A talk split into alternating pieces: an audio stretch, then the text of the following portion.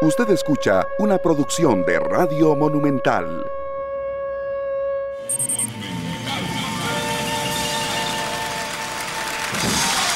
Esta tarde. Es la una con 44 minutos. Gracias, muchas gracias de verdad por estar con nosotros arrancando semana en eh, una semana eh, de nuevo eh, complicada, de nuevo con, con, muchas aristas informativas que vamos a ir poco a poco analizando, desmenuzando, dándoles a conocer también cuando la actualidad así lo, lo, requiera en el desarrollo de la semana que estamos empezando. Acá en esta tarde pues muy complacidos, muy agradecidos primero con Dios de estar con vida. creo que la canción que seleccionó mi compañero Sergio hoy de Alberto Cortés, cuando un amigo se va, ya nos lleva muchísimo a la reflexión y sobre todo también al decirlo así, al dolor, ¿verdad? Porque ya eh, creo que no es muy ajeno conocer gente que conozcamos que eh, se nos haya ido, producto de, esta pandemia, de males asociados también, y bueno, eh, estamos un poco golpeados, por supuesto. se nos fue Osvaldo Alvarado, a quien Sergio y yo conocíamos, Glenn Montero también, que está con nosotros acá en la cabina, y de verdad ha sido doloroso, porque ya sentimos que es muy, muy proclive a que a cualquiera de nosotros esto nos pueda pasar. Y también sentimos que así como hay muchísima gente que está reaccionando, hay otra que todavía no. Y hay otra que em, quizá todavía no comprende que pequeños descuidos pueden generar la diferencia entre la vida y la muerte. Entonces, muy agradecidos de verdad con Dios y con ustedes que están con nosotros apoyándonos en los distintos horarios que estamos. Hoy estamos a esta hora debido a la transmisión del fútbol, se reanuda el campeonato nacional y jugará eh, Sporting contra Liga Deportiva Alajuelense, transmisión de nuestros compañeros de deportes. Muchísima gente está con nosotros ya conectada en Facebook Live. Les agradecemos mucho su confianza. Y bueno, Sergio, creo que era una reflexión necesaria, válida y, y sobre todo cuando lo tuvimos tan cerca, usted jugando baloncesto, yo en temas pues más profesionales, muchas coberturas recuerdo pues con él a un lado, incluso en la época en la que había pues, mucha sinergia entre colaboradores eh, en conferencias de prensa y coberturas, que usted necesita un dato y, acaba de llegar y no lo sabe, Osvaldo siempre, siempre con una sonrisa lo, recuerdo en eso y, bueno, comentando algo de baloncesto porque eh, ahí fue donde la última vez que lo vi. Entonces, este, doloroso, pero creo que hay que comenzar con una reflexión sentida en eso que que es muy acorde con la actualidad. Buenas tardes Esteban y Glenn, también a los que nos acompañan en el 93.5 FM de Radio Monumental, la radio de Costa Rica y también Canal 2 Costa Rica en Facebook. Es una tarde diferente Esteban. Eh, nosotros eh, iniciamos con esta canción de Alberto Cortés, eh, un artista que precisamente hace una semana cumplió dos años de haber fallecido y deja una canción que es muy valiosa para alguien tan querido porque eh, sabemos de muchas personas que han fallecido por COVID-19, pero yo no he visto tantas, o sea, no he visto a tanta gente pronunciarse como en el caso de nuestro amigo Osvaldo Alvarado, que aparte compartíamos, en algún momento fuimos compañeros en la empresa, ¿verdad? Repretel y Radio Monumental, Central de Radio es una misma empresa, compartimos mucho, jugamos básquet en algún momento también, él y yo. Y, he visto tantas muestras de cariño y tanta gente eh, con el pesar de, esta partida de un hombre de 51 años que perdió la batalla contra el COVID-19, que no podíamos hacer menos que esto, ¿verdad? Una canción dedicada a Osvaldo, un periodista con una carrera muy amplia y muy querido. En los medios en los que trabajó, todos los medios se han pronunciado dolidos ante la partida de este gran periodista. Sí, sí, la verdad que, que dolió mucho y, quería hacer un poco de énfasis en una conversación que tuve, em, bueno, vía WhatsApp con el doctor Álvaro Avilés, quien es director de infectología del Hospital México, que esta semana lo vamos a tener acá, en serio. Y él mm, me mencionaba un poco de lo exhausto que está el personal médico, pero con la voluntad de seguir adelante siempre. Pero mencionaba el tema que preocupa mucho ahora, y ahora sí de verdad, es la sobrecapacidad em, hospitalaria que hay eh, ya en exceso y me lo daba con ejemplos que yo entendí muy bien. Entonces, em, tal vez para esas personas que, que yo como la gente aquí en Facebook Live se está em, de verdad pronunciando sobre este tema, y quería eh, enfatizarlo con un ejemplo de, algunos que me necesitaba el doctor Álvaro Avilés, porque es importante entonces en estos momentos evitar traslados innecesarios. Por supuesto que si uno se tiene que ganar el pan de cada día, tiene que hacerlo. Y usted y yo estamos aquí, no estamos en casa, Sergio y Glenn tampoco, y mucha gente que está como, compañeros acá. Pero un ejemplo muy claro, es una mejenga clandestina. Usted se fractura un tobillo, no hay campo en hospitales. Y los que tienen dinero para hacerlo, no confíen tanto, sí, por supuesto que pueden ir a la medicina privada, pero ojo que también se está saturando y también ya hay posibilidades de colaboración en centros privados, en donde, por ejemplo, ya si usted en un partido de fútbol clandestino le pasa algo, ya va a haber complicaciones y se tiene que atender. Si usted hace un traslado innecesario en carro eh, y tiene un accidente de tránsito, jure lo que es el peor momento. Si usted tiene un infarto por, por, un esfuerzo físico que tal vez es exhaustivo y no tiene por qué hacerlo en este momento, bueno, las atenciones hospitalarias, ese era un ejemplo muy claro que me daba el doctor. Es que no hay ya dónde atenderlos a la gente. Entonces, eh, creo que esa es un poco la capacidad de reacción, que sí, que ha habido un poco de desorden en tema de vacunación, que cantones como Motivad, donde yo vivo, que va muy lento, sí, y la caja misma lo ha aceptado. Pero hay otra parte que también creo que, debe haber reacción, en serio. Sí, nosotros tenemos que ser conscientes de esto, Esteban, y y apoyar mucho, apoyarnos en, los informes oficiales y también en los consejos que nos dan los profesionales que nos acompañan en esta tarde constantemente, porque eh, nunca están de más. Habrán personas eh, cansadas eh, de recibir tanta información y, hay otras, como caso nuestro, que no nos cansamos de compartirla, porque estamos en la obligación. Eh, le agradecemos a los amigos que están en Facebook reportándose, a Ana Calvo, también a don Pedro Ramírez y para Ale Sánchez, que les encanta esta canción. Dice Ale que le gusta esta canción, que la noticia es muy dolorosa también y que nos pide que por favor nos cuidemos. Claro. Igual, bendiciones. Y también don, don Pedro Ramírez, que viene saliendo de cuidados intensivos del hospital, también Esteban, que lo vamos a tener en alguno de nuestros programas Esperamos que Él nos pueda acompañar claro que sí. y brindar su testimonio, porque eh, en este momento es oportuno. Sí, así es. Eh, hoy vamos a tener un programa en el que, por supuesto, la actualidad la vamos a tener muy en cuenta. Eh, tendremos un reporte con nuestra compañera Fede Cruz, eh, jefa de información de Noticias Monumental, resumiendo un poco lo que la conferencia de prensa, que bueno, estaba prevista para horas del mediodía, luego pasó a la una, se atrasó un poco más, pero tendremos todos los detalles de qué fue lo que se dijo, los principales anuncios. Ella nos va a acompañar un poco más adelante. El tema de entrada que queríamos tocar, por cierto, sería esa canción también, y lo ilustra muy bien y bueno, falleció Marialis Blanco, ella es la nutricionista de 39 años, que fue quien falleció en el Parque Nacional Chirripó. Lamentablemente no se dio en este caso un final feliz, como en otras ocasiones. Bueno, se ha dado, pero también con mucho sacrificio por parte del personal de montaña, de familias, de rescatistas, de vaqueanos y demás. Y hoy queremos profundizar un poco en ese tema. Está con nosotros don Jesús Escalona, quien es coordinador operativo nacional de la Cruz Roja Costarricense. Don Jesús, le agradecemos mucho porque... Eh, uno de los llamados que se está haciendo precisamente en estos momentos de pandemia es cuando se tenga la posibilidad hacer ejercicio, visitar algunos lugares, eh, en la medida de lo posible tener eh, turismo seguro, ¿verdad? Y mucha gente se está entrando a lugares, este no fue el caso de Marialis, a quien de verdad a toda su familia le damos el sentimiento de solidaridad por lo que pasó.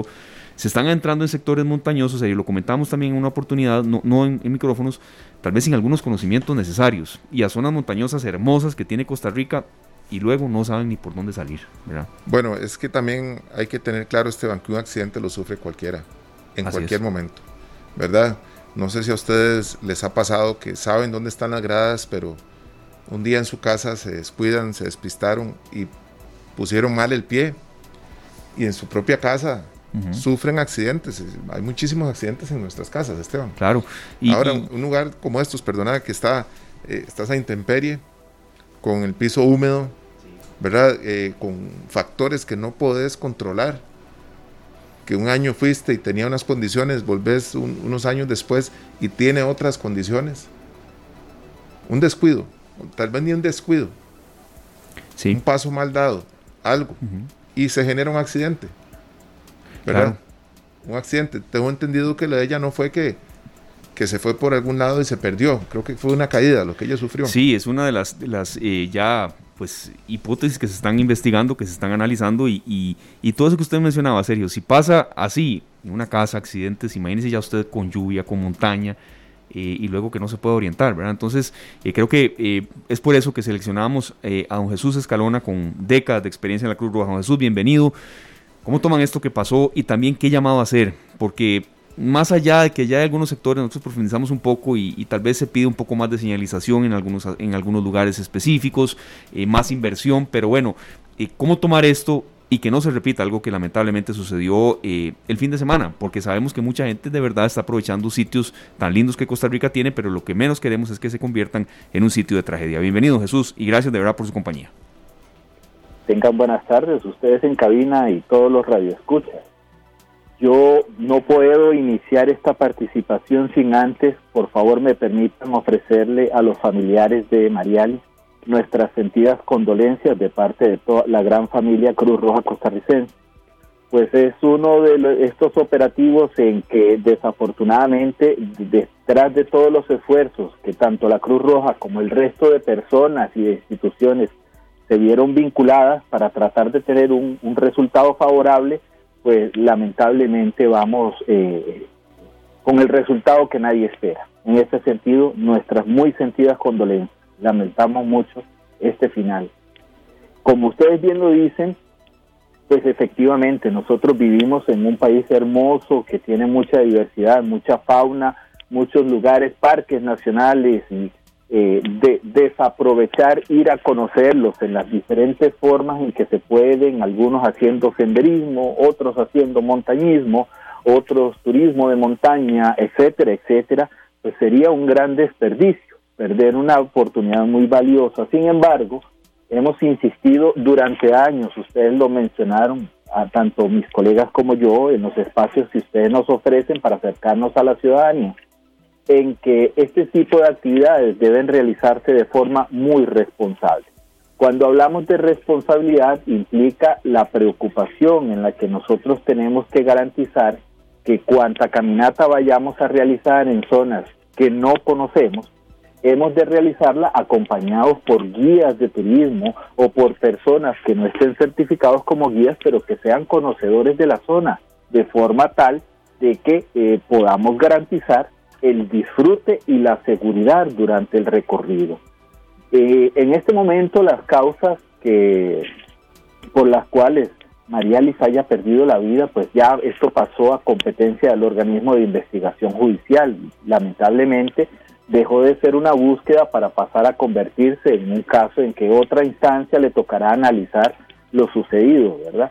Sin embargo, hay, hay algunas cosas que son comunes a muchos incidentes, como por ejemplo cuando una persona se aleja del grupo de personas que van caminando, que uno se retrasa, que uno se adelanta y este uno puede verse de una u otra forma eh, vinculado eh, eh, en un extravío temporal, indistintamente de que haya conocido la zona o de que haya pasado por la zona, no es difícil extraviarse en la montaña. Hay en la Cruz Roja y en otras instituciones y gente que ya no está dentro de la Cruz Roja, que tienen muchas experiencias, podrían confirmar que no necesariamente la ruta es igual cuando vamos que cuando venimos las condiciones de iluminación, las condiciones del tiempo, el factor de cansancio y un montón de elementos pueden afectar la forma en que nosotros estamos interpretando el terreno.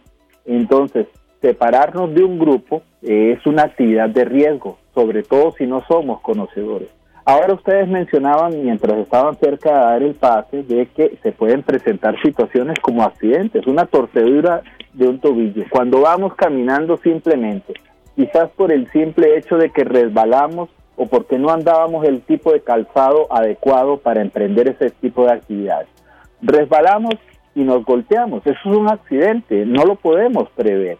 Quizás podemos hacer algunas acciones para reducir la posibilidad de que nos pase, pero es un accidente finalmente.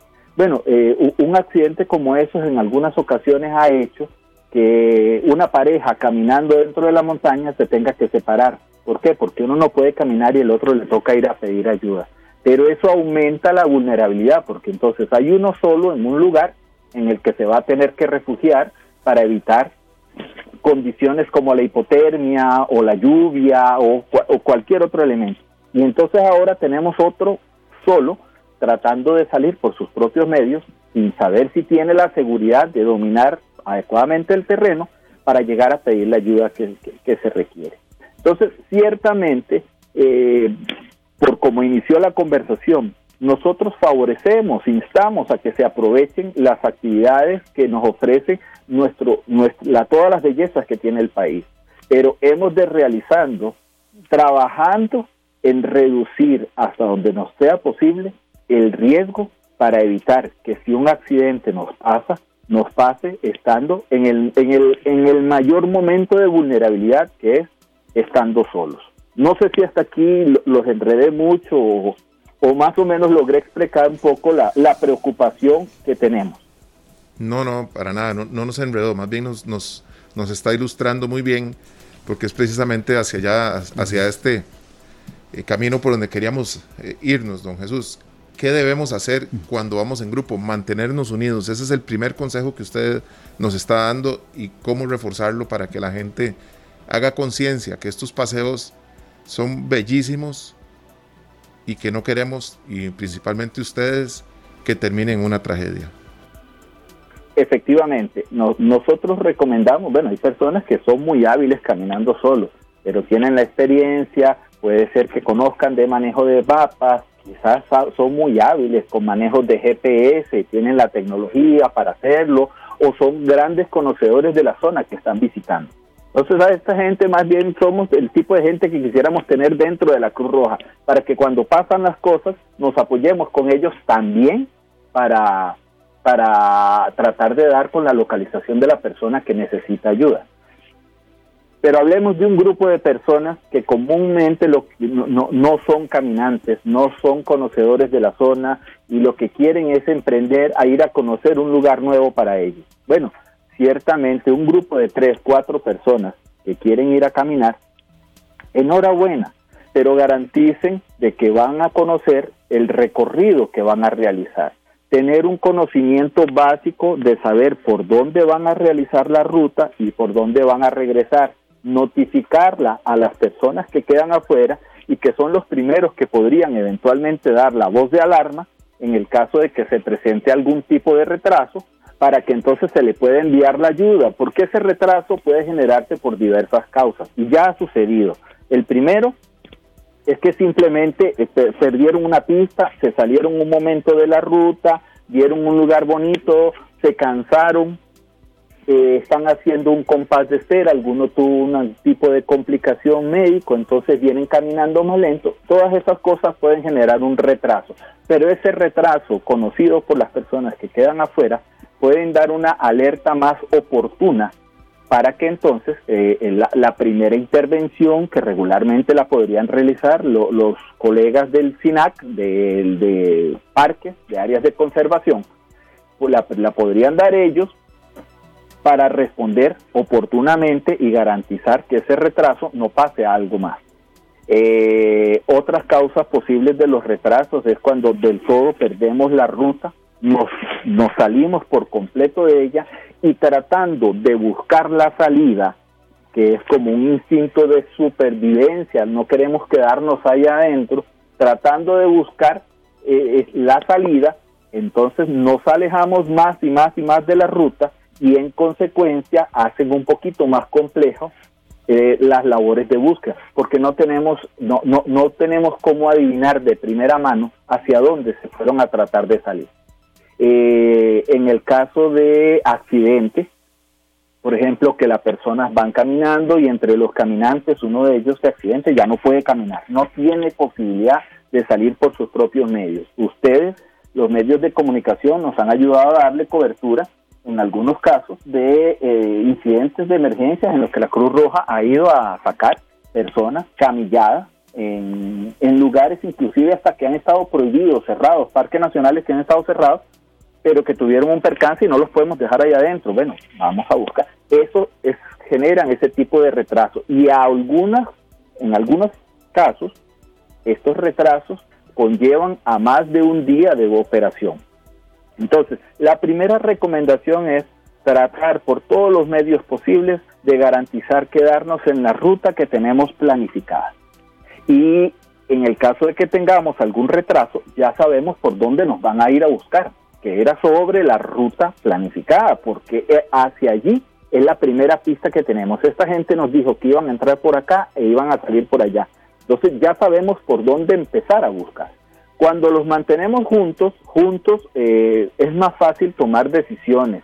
eh, entre varios pueden tomar la decisión, quedémonos aquí o vamos a tratar de devolvernos un poco al último punto conocido, pero se mantienen como un grupo. Entonces, si alguno tuviera algún tipo de dificultad, entre los otros dos, entre los otros cuatro, se mantienen juntos y asisten a la persona que está más vulnerable en ese momento. Y si tuvieran que segregar el grupo, entonces eh, siempre acompañados somos un poquito más fuertes, porque solo en caso de accidente a veces no tenemos ninguna posibilidad de pedir ayuda. Pero si alguno, si vamos acompañados y alguno de ellos tiene un accidente, es más fácil que el otro salga a tratar de pedir ayuda, trate de ir a dejar una señal, eh, en, eh, en cualquier modo, intente orientarnos a saber a dónde está la persona que por su propio medio ya no puede salir. Entonces, la segunda recomendación sería esa, siempre tratar de andar en pareja, mínimo en pareja, siempre tratando de andar en grupos y siempre tratando de tener elementos que nos permitan saber cuál es la ruta adecuada. En la medida de lo posible deberíamos evitar alejarnos de las rutas planificadas. Si planificamos que íbamos a pasar por acá, pero algo nos llama la atención, deberíamos dejarlo como un pendiente para visitar luego, pero no salirnos de la ruta tratando de ir a ver eso que nos llame la atención como un paisaje muy bonito, como querer hacernos un selfie en una zona que se veía espectacular o tratar de tener una foto memorable, etcétera, etcétera. Amén de un montón de cosas que podrían suceder. Don Jesús, ¿y qué es lo que no nos debe faltar? Porque este, a veces consideramos que lo más importante es que el pantalón sea así, que la jacket sea impermeable, que los zapatos sean unos burros eh, y nos preparamos con, la ropa, digamos, correcta. Pero ¿qué no puede faltar en nuestras mochilas que nos pueda ser de mucha utilidad en caso de una emergencia o en caso de que nos perdamos? Eh, regularmente cuando hacemos giras en las que estamos planificando que entramos ahorita en la mañana y salimos en la tarde, vamos como con muy poca precaución, porque tenemos previsto que lo que vamos a caminar son solamente cuatro horas, y ya. Y, y esa pregunta es muy atinada en razón de que muchas veces las personas interpretan que si don Esteban entró y salió en la mañana, yo también voy a poder entrar y salir en la mañana, sin saber si don Esteban es una persona que realiza los recorridos con mucha frecuencia, que tiene una mayor condición física y, un montón de cosas más que lo ponen en ventaja en relación conmigo. Así las cosas, lo que trato de decir es que la pregunta es atinada porque nosotros siempre deberíamos contemplar la probabilidad de que tengamos un retraso. Y ese retraso puede significar que nos obligue a prepararnos en, uno, tener una mochila pequeña, pequeña por lo menos para garantizar tener eh, un poquito de alimentación, como, como barras nutritivas, barras de cereales, hidratación, algo que nos permita alimentarnos en el caso de que el, esfuerzo que estamos realizando eh, sea muy pesado. Necesitamos echarle un poquito de combustible al cuerpo para poder enfrentar la ruta de salida. Necesitamos hidratación, necesitamos focos, iluminación, baterías de repuesto, para garantizar que en caso de algún retraso, por lo menos podamos ir iluminando la ruta por la que vamos a, procurando salir. es muy recomendable que siempre contemos con protección térmica. Nosotros no sabemos si se nos pueda presentar algún tipo de retraso en el que nos obligue a quedarnos sentados y quedarnos eh, a la intemperie, en algunos casos nos pasa una factura muy alta nos hace perder la facultad de eh, querer seguir caminando. Y en ese sentido es poco el rendimiento que podemos dar. Nunca está de más contar con, una cuerda pequeña y nunca está de más tener a la mano algún tipo de cuchillo grande o de machete que nos permita, en el caso de que se precipite o algún tronco o algo sobre nuestra ruta, para que nosotros podamos abrir de nuevo el paso por la ruta que, estamos conociendo y que no nos obligue necesariamente a evadir la ruta. Y sobre todo, para aquellas personas que tienen padecimientos crónicos, voy a usar de ejemplo la hipertensión arterial, y que tienen que estar tomando periódicamente sus medicamentos, necesitan llevar los medicamentos casi que hasta de un día adicional, ojalá un poco más. ¿Para qué? Para que entonces no venga algún tipo de complicación en materia de salud que venga a dificultar todavía más el avance que las personas puedan tener durante el recorrido. Eh, podríamos agregar algunas cosas adicionales, como algún tipo de botiquín pequeño para garantizar que eh, un control de sangrado o cualquier cosa que no dependan de las horas en que un, el recurso de emergencia pueda llegar a controlar la situación. No, en este tipo de cosas hay que considerar que las respuestas pueden durar un poco y en ese sentido tenemos que ser capaces de solucionar el problema que se nos esté presentando allí. Y para cerrar, pues por supuesto, ese tipo de actividades requieren de ropa cómoda y de ropa que ofrezcan protección. El calzado adecuado es importantísimo, porque ir con un tipo de calzado que no nos sirva para esto, en algunos casos ha hecho que las personas terminen caminando casi que descalzas porque lamentablemente el tipo de zapato con el que ingresaron no estaba para soportar las condiciones de agua, de mojarse, tener que cruzar algún tipo de río, pasar por barro, pasar por piedras, etcétera. El zapato cede y desafortunadamente eso genera un gran atraso en la forma en que la persona puede seguir caminando. Perfecto, don Jesús, vea, le agradecemos muchísimo, es un tema que tiene mucha retroalimentación, le agradecemos también, por ejemplo, y, sabemos que, el caso de él le ha pasado a muchas personas, Ricardo Loaiza es un oyente que está en estos momentos, bueno, escuchándonos desde Atillo y dice que perderse no se lo desea a nadie, le sucedió una vez cerca de una catarata en San Isidro de Alajuela y que unos son momentos en los que de verdad eh, siente algo, eh, siente hasta escalofríos, cuando, cuando uno ya no sabe por dónde está la salida. Sabemos que es un ejemplo el de nuestro oyente Ricardo, que le pasa a mucha gente, y yo creo que también, don, Jesús, haciendo como una, una relación con el mar, tal vez cualquier montaña, a ver, por más pequeño que uno crea que sea el riesgo, algo de riesgo tiene. Entonces respetarla también eh, hasta cierto punto en la similar manera que lo hacemos con el mar. Don Jesús, ya para cerrar. Bueno, efectivamente, eh, la situación de don Ricardo y muchas otras personas en las que hemos tenido éxito, este, por lo menos en lo que llevamos del año, allá, ya van 63 incidentes atendidos por parte de la Cruz Roja costarricense en que hemos tenido que responder emergencias. La, la, la gran, la, la frase más común es de la gente es decir, es que todo se veía absolutamente igual. Mirábamos para este lado, mirábamos para el otro y se veía todo de la misma, de la misma manera. Y es donde nosotros decimos que efectivamente, si no nos hacemos acompañar de alguien que domine adecuadamente, extraviarse en la montaña es, es puede resultar más sencillo de la forma en que yo lo estoy diciendo y en ese sentido las personas que quieren iniciarse en esto vale la pena que inicien primero por lo sencillo, por lugares senderos que estén señalizados, con personas que conozcan adecuadamente y tener algunos instrumentos que nos puedan ayudar a facilitar eh, la salida. En el ejemplo que ustedes estaban poniendo, bueno, efectivamente la montaña puede verse tan inmensa como el mar.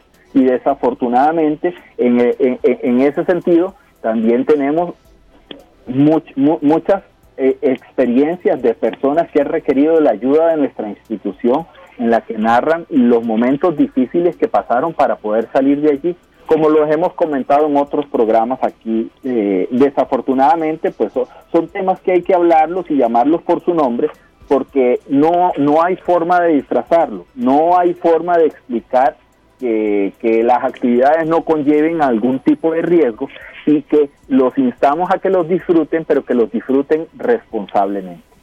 Muchísimas gracias, don Jesús. Aquí tenemos a una oyente, doña Carmen Navarro, que dice que en medio del dolor el reconocimiento para los grupos de rescate, gente sencilla, trabajadora y solidaria, a quienes en medio de la, de la labor cumplida, el dolor y el llanto les llegó hasta el alma y le envía a usted y a todos un fuerte abrazo. Muchísimas gracias, don Jesús, y a seguir nosotros, eh, pues contando con su presencia en esta tarde para brindar mejores consejos y que la gente tome mejores decisiones. Muchas gracias.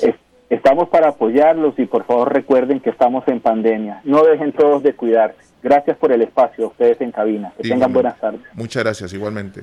Muy amable. Don Jesús Escalona, coordinador operativo nacional de la Cruz Roja Costarricense, toda la, solidaridad para eh, bueno, los eh, familiares de, de la nutricionista que lamentablemente ya no está con nosotros, María Luis Blanco, y que, y que bueno, que, sirva también un poco de lección en algunas cosas que podamos aprovechar de esta amarga experiencia y gracias a las personas que también nos ilustraron con ejemplos, porque la gente está saliendo mucho, serio, está saliendo, está, está queriendo tener un contacto con la naturaleza, refrescarse y, lo que menos queremos es que algo así vuelva a suceder. Claro, y si eh, disponemos de algún dispositivo que nos permita ayudarnos a, a ubicarnos en dónde estamos propiamente, ¿verdad? Y hacia dónde salir si no sabemos cómo utilizarlo, podemos asesorarnos antes de efectuar el viaje.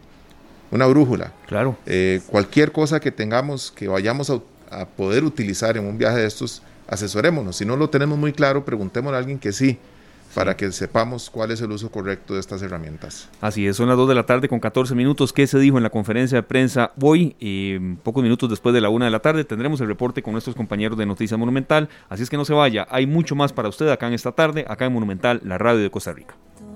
Otros cuidan los pacientes, un puñado de valientes que hoy tampoco dormirán. Información útil para decisiones inteligentes. Esta tarde, tarde por Radio Monumental, la radio de Costa Rica.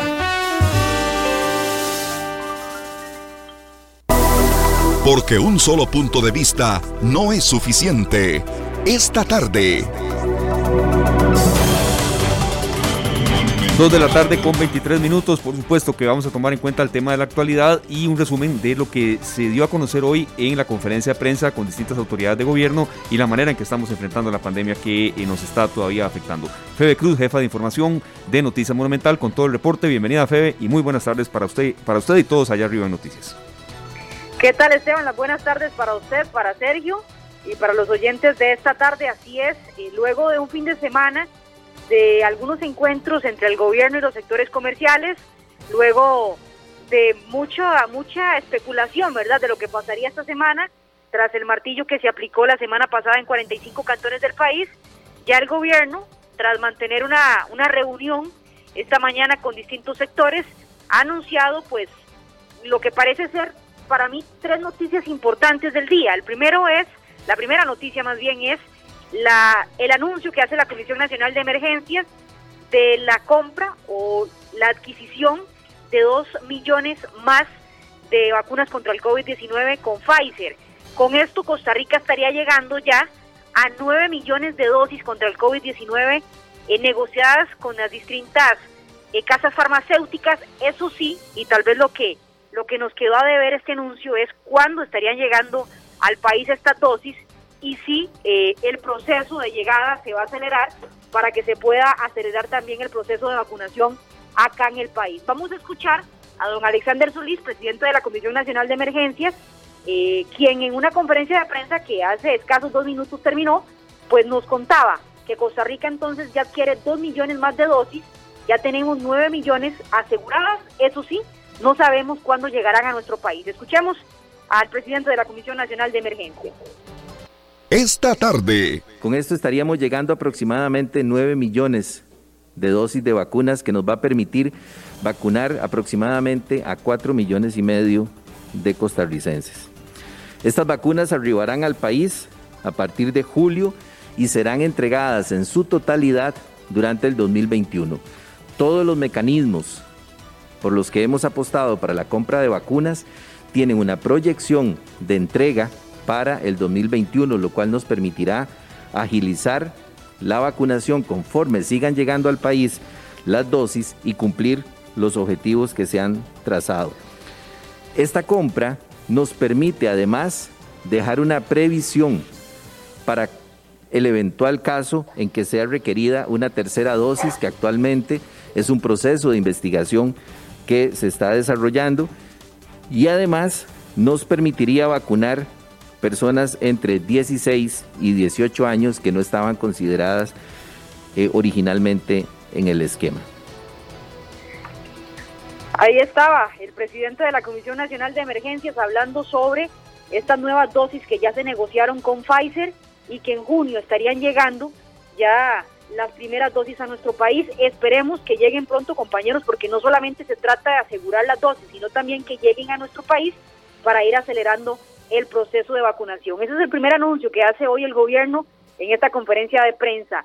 Les decía que desde el fin de semana hubo mucha incertidumbre de qué podría suceder eh, con las medidas restrictivas para las próximas semanas, tomando en cuenta que ya lo han alertado las autoridades, estamos con un colapso hospitalario y simplemente la capacidad de los servicios de salud de la Caja Costarricense de Seguro Social ya no dan más. Se anunciaron medidas, eso sí, se han descartado cierres totales en comercios, esto no, no será una realidad, sino que el gobierno limitó el aforo permitido en bares, en cultos, en parques nacionales, entre otros, a partir del próximo jueves 13 de mayo.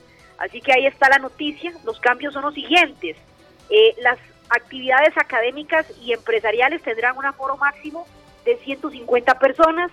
Los eventos sociales, que en este momento recordemos ya están realizándose bodas de nuevo, cumpleaños, baby shower, no podrán tener un máximo de 30 personas presentes. Los cultos religiosos en las iglesias, tanto las misas como los cultos evangélicos, solamente podrán tener un máximo de 200 personas, manteniendo el distanciamiento, esto dependiendo también la capacidad de cada templo. Los bares seguirán abiertos, pero con un máximo del 25% de la capacidad. Los restaurantes mantienen los aforos que se, se habían determinado hace algunas semanas, que es del 50%, y los hoteles con más de 100 habitaciones tendrán un máximo del 75% de capacidad. Esto es lo que ha anunciado el gobierno, no cierres totales, sino más bien reducción de aforos para intentar contener el contagio de los casos de COVID-19. ¿Qué pasa con la restricción vehicular sanitaria? Bueno, se va a generalizar en todo el país de lunes a domingo, de 5 de la mañana a 9 de la noche. Eh, los lunes no circulan, salvo la lista de excepciones, las placas terminadas en 1 y 2, esto en todo el país. Los martes, las placas 3 y 4, los miércoles 5 y 6, los jueves 7 y 8, entre las 5 de la mañana y 9 de la noche, los viernes 9 y 0. Los sábados no circulan las placas terminadas en 1, 3, 5, 7 y 9, y los domingos no circulan las, las placas terminadas en 2, 6, 8 y 0, y a partir de las 9 de la noche y hasta las 5 de la mañana no circula nadie si no tiene la justificación y la lista de opciones que ya se habían anunciado. Ese es el cambio en restricción vehicular sanitaria. También desde el fin de semana, aquí en Noticias Monumentales dimos a conocer la solicitud que ya están haciendo diferentes sectores para que el país se declare en alerta roja sanitaria.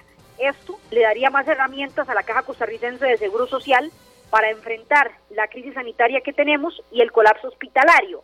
Eh, en horas de la tarde, la Comisión Nacional de Emergencias quedó en reunirse con la Caja Costarricense de Seguro Social para determinar si es posible declarar una alerta roja sanitaria. Sin embargo, en conferencia de prensa, don Alexander Solís prácticamente descarta esto, eh, dice que no es tan sencillo como nada más hacer esta declaratoria, que esto tendría algunas otras consecuencias para el país.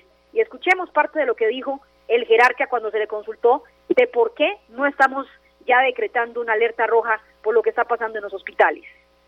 Esta tarde. Creo que en este momento sería injusto decir que hay un desastre nacional ni siquiera me atrevería a decir que institucional de alguna de nuestras instituciones, porque si, algo hemos mostrado es una altísima capacidad para resolver. Lo que necesitamos es generar unos mecanismos que nos permitan saber qué necesita la caja, además de todo lo que ya ha venido haciendo, de todo el esfuerzo que se ha desarrollado, qué necesita la caja que podamos derivar desde el Fondo Nacional de Emergencia, aún con las limitaciones económicas que tenemos, para poder retomar esa capacidad analizar el escenario como el que usted plantea. Tenemos un descenso de la tasa de contagios, cómo se va a reflejar eso en los hospitales en las próximas semanas y decidir qué acciones inmediatas se tienen que realizar. En este momento se está desarrollando esa reunión con los equipos técnicos para poder hacer ese nuevo plan de contingencia, digamos, frente a la situación que la caja evidenció la semana anterior. Pero sí quiero ser categórico en el sentido de que no se necesita una alerta roja para poder dar ese salto porque para eso existe un decreto de emergencia, la junta directiva se mantiene, de la CNE se mantiene en sesión permanente para poder tomar las decisiones y los acuerdos que sean necesarios.